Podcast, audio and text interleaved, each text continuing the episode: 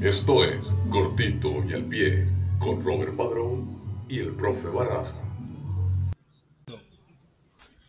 Profesor, buenas noches. Muy buenas noches, don Robert Padrón, alias Don Víctor. ¿Cómo estamos? Muy bien, muy bien, gracias Oscar. ¿Y tú cómo, cómo estuvo ese fin de semana? Hombre, larguísimo el fin de semana. eh, un poco preocupados acá en la ciudad de Santa Marta, que es donde en este momento me encuentro por la situación, por la pandemia, maldita pandemia que tiene a todos locos. Mm, este virus de mierda, como dijo Messi alguna vez. Pero bueno, por lo menos hay fútbol. No el que me encanta, a mí me encanta el fútbol que se terminó hasta, hasta ayer, hasta ayer no, hasta el domingo, que es el fútbol europeo a nivel de clubes. Ahora, esta semana vamos a tener un poco de fútbol internacional.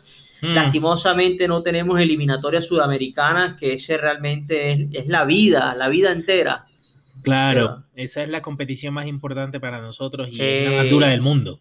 Sí, sí, claro. Las sí. eliminatorias europeas son una pachanga, se vienen los Liechtenstein y los Andorras y los San Marinos, Gibraltar, Kosovo, Malta. yo discrepo un poco de eso porque eh, y es verdad que te toca jugar contra todos ellos, pero nada más tienes un solo cupo. En las eliminatorias tienes, tienes el 50% de los cupos, el 60% porque te dan el repechaje también. O sea, Profe, pero, pero, o sea, si pones a Alemania en un grupo con, con Bulgaria y Montenegro y, y sí. Bielorrusia y Estonia, Ah, pero si pones a Italia con Holanda, les toca matarse a ellos por un solo cupo. bueno, es cierto, es Y es cierto. lo que ha pasado. Entonces es, es- es diferente, obviamente eh, eh, lo bueno de la Conmebol es que siempre hay competitividad en todas las fechas. Claro, Pero, pero acá en, en Europa ese es el problema, que viene una Inglaterra, se le pone con España o con Francia y solamente va a quedar uno de los dos. El otro tiene la opción de llegar al repechaje, pero, pero, pues todos con, no van. con- con- con tantos grupos es, es difícil, siempre se quedan uno o dos de los grandes, digamos, fuera. Por ejemplo, en el Mundial pasado Italia no fue, que terminó siendo una, que terminó siendo la, la gran falta, y en el, y Alema- Holanda tampoco fue un Mundial, ¿no? En el, Sí, el tiempo reciente. Sí, el, el, el 2002 que te- tenía un equipazo y, y- y se quedó. Eh, Pero bueno, profe. Por ejemplo, va- vamos a hacer un repaso rapidito. Por ejemplo, en el grupo A, eh, equipos importantes están Portugal y Serbia. Supone uno que Portugal va. Sí, Equipo 2, el grupo 2, España y Suecia. También supone uno que va caminando España. sí. En el grupo 3, ¿qué Gru- tenemos? Italia y Suiza.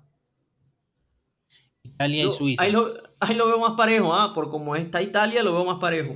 No, pero Italia lo, lo lo debería terminar pasando, ¿no? Mm, Suiza ha sido más constante en mundiales últimamente que el mismo Italia. ¿ah? ¿Y qué, qué más Pues hay? viendo. Irlanda del Norte, Bulgaria y Lituania, viste, pura morralla.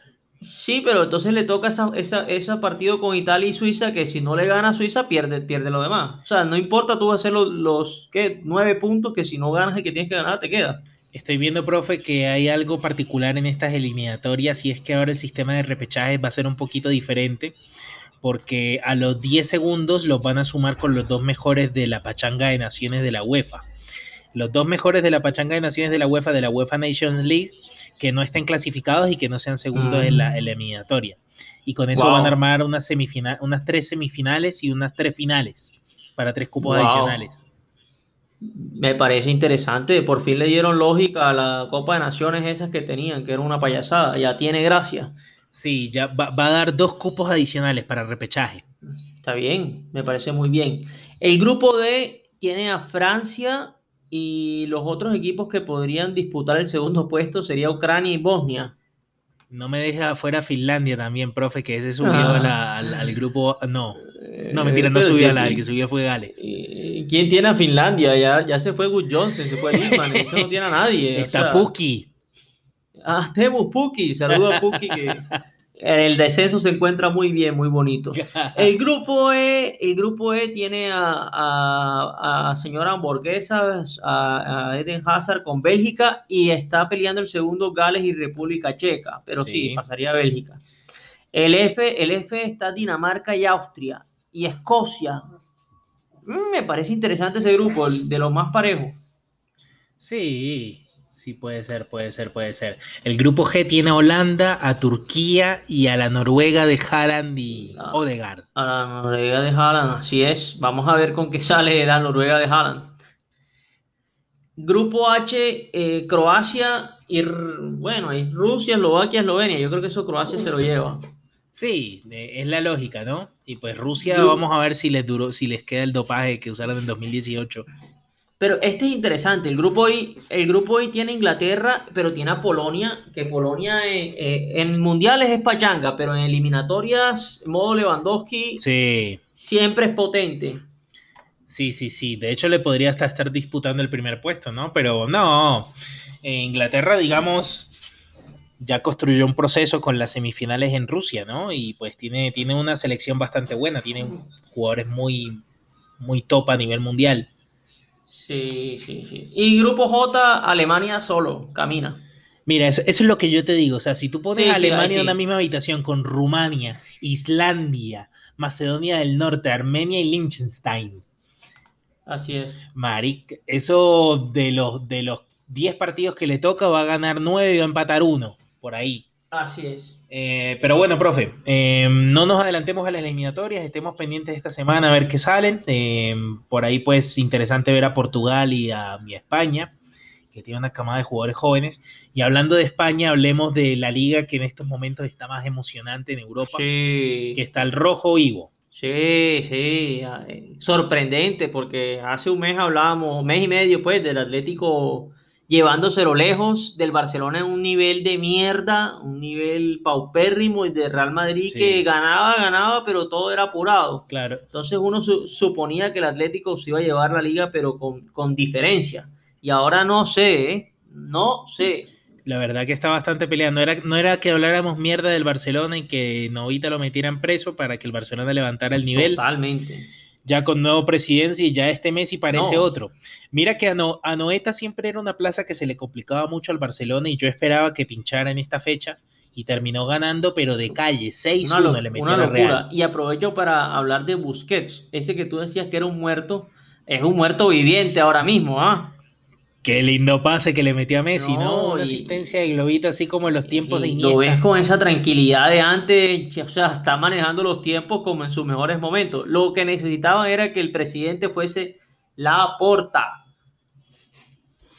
Sí, la verdad es que el Barça está, está metiendo miedo y con esa victoria en la noeta sigue contundente mandó un mensaje. Y el Aleti, por su parte, que tenía una diferencia de 12, ahora tiene una diferencia de 4. Sí. Ahora tiene una diferencia de 4. este fin de semana que pasó le ganó pariendo al Alavés. Ha podido ser de 2 la diferencia. Ha podido ser de 2 la diferencia. Le pudieron haber empatado eh, al último minuto con un penal que me pareció que no fue, pero Oblak se acordó de tapar penales.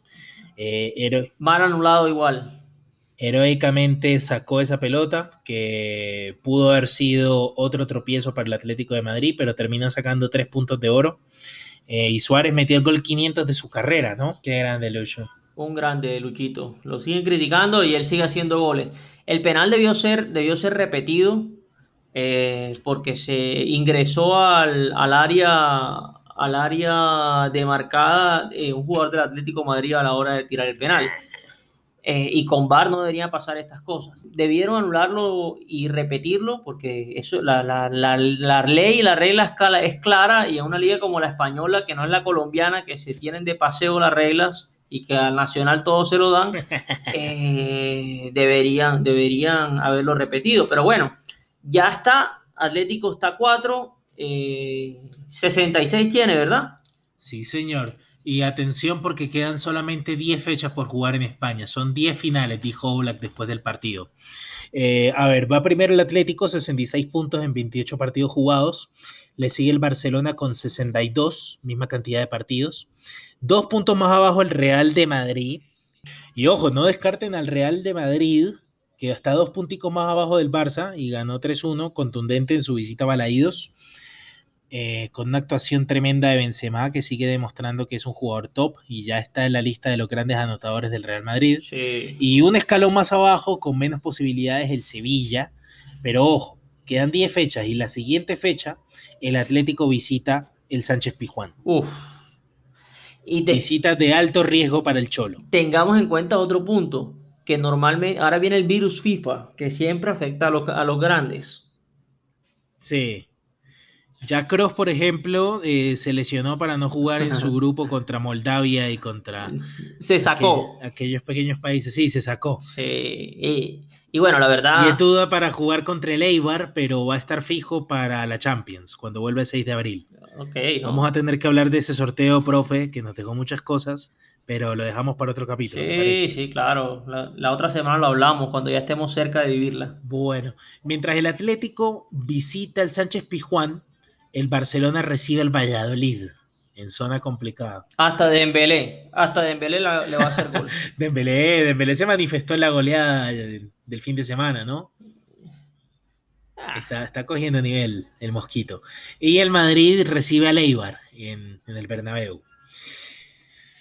Y mirando el calendario, mirando las otras fechas, pues quedan partidos muy decisivos. La fecha de más arriba vendría siendo el clásico. En el clásico que se juega en el Bernabéu, el Barcelona visita una plaza complicada, aunque pues ahora sin público cualquier cosa puede pasar realmente. ¿Tú cómo ves ese clásico, profesor? Eh, a ver, por nivel de fútbol, la verdad es que Barcelona viene en una alza constante. Sorprendentemente, hoy, creo que, que Kuman lo ratificaron. Me parece muy bien y aplaudo la, la decisión porque la verdad es que se ve un Barcelona diferente al que veíamos al final del año de la temporada pasada. Sin embargo, el Madrid sigue siendo el Madrid y Zidane sigue teniendo la flor que nunca se le quita, tiene la hortensia más grande del mundo. Eh, y, y, bueno, para mí, para mí Madrid va a hacerse respetar en el Bernabéu, es como yo lo veo. Pues profesor, yo la verdad es más una expresión de deseo que una opinión, pero pues hago mucha fuerza porque empate.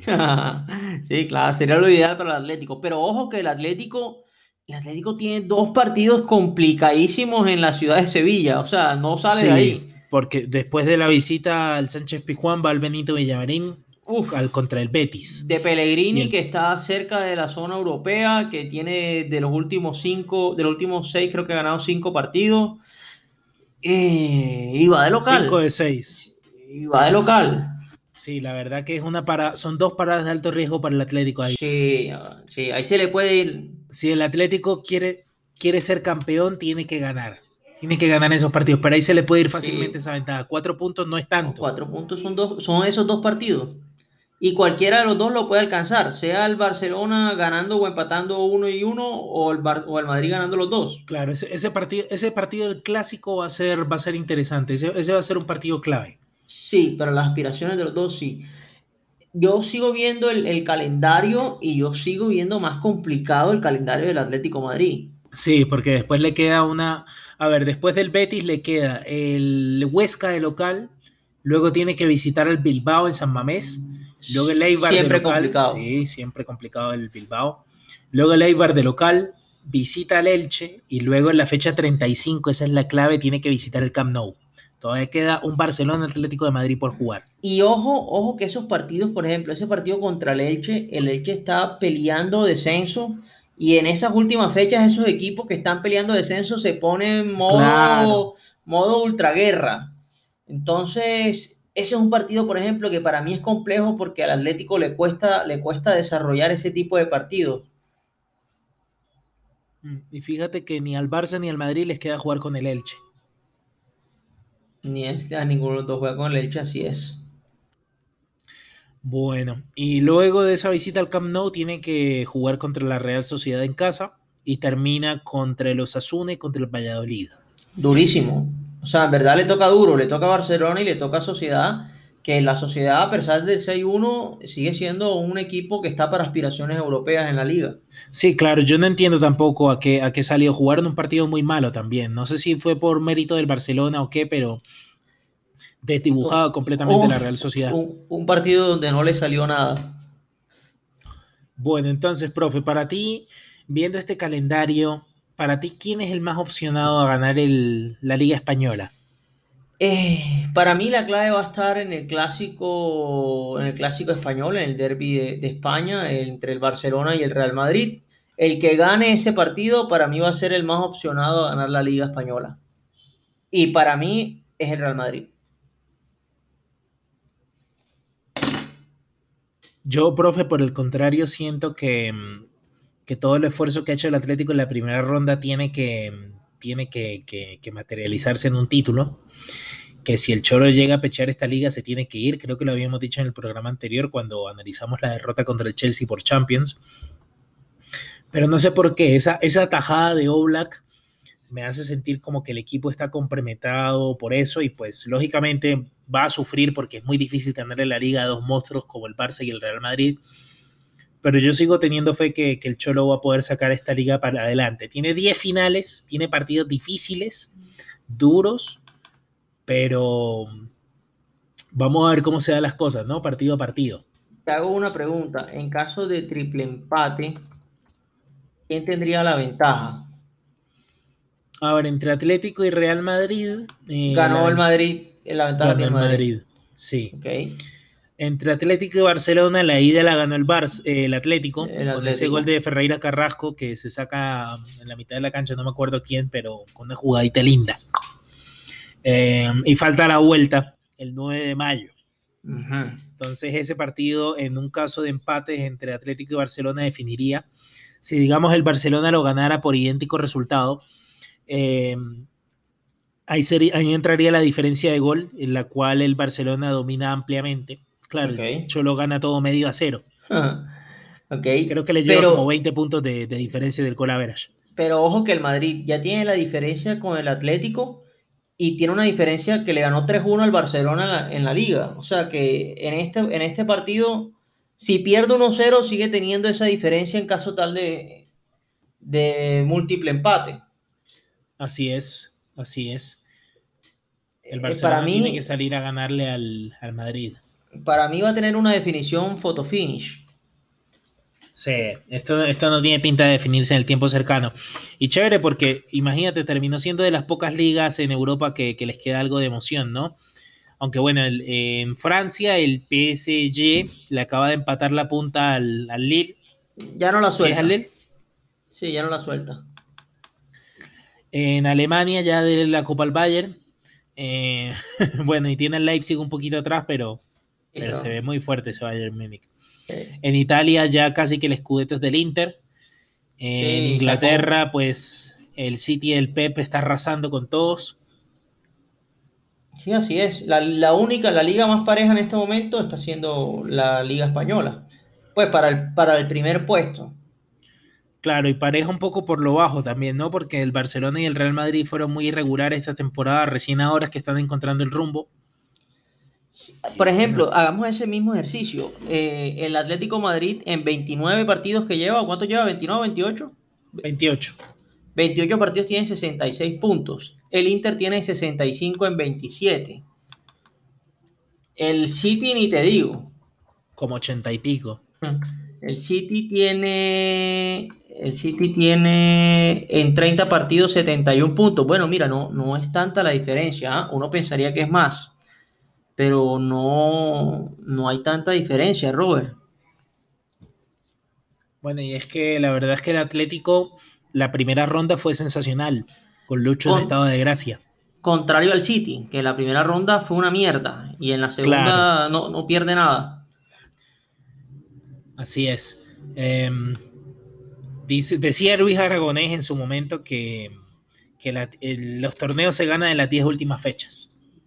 Sí. que, eh, Ferdinand también decía, Ferdinand y Vidic creo que también decían lo mismo, que, ellos en la primera ronda como que sí, ganaban, empataban partidos y como, como fuesen, pero que cuando comenzaba enero, que esos manes cambiaban el chip y esos manes tenían que ganar todos los partidos con Ferguson. Y por eso era como que, ganaban, ganaron muchas de, de las ligas en, en la Premier. Es cierto, es cierto, dominar la Premier en su momento. Bueno, profe, entonces eso tenemos por el lado del fútbol español. Veremos qué nos depara el futuro con estos 10 jornadas y este final de finish y el clásico que se nos viene el 11 de abril. Y bueno, Robert, yo creo que con este tema eh, terminamos por el día de hoy. Eh, Estamos tratando de hacerlo más corto, más para que sea más fácil de digerir para nuestro público, sobre todo eliminatorias anónimas. Quedan muchos temas pendientes. El tema de la Liga Argentina lo tocamos la otra semana, eh, perdón, en el próximo episodio. Eh, quedaste en, en, comentarnos sobre cómo es el formato de la liga y la situación de Boca con Russo, la cachetadita de Fabra y, River obviamente con, el póker de Borré y, la situación de Carrascal. Eh, bueno, don Robert, te, dejo para que te despidas de, la amable audiencia. Sí, profesor, la verdad que quedaron varios temas por tratar. Eh, tenía ganas de verdad de hablar del mundo Boca y todo lo que rodea a Fabra y a Izquierdosi, a Russo y a Riquelme. Las novelas de Boca no, no pasan de moda con el tiempo, ¿no?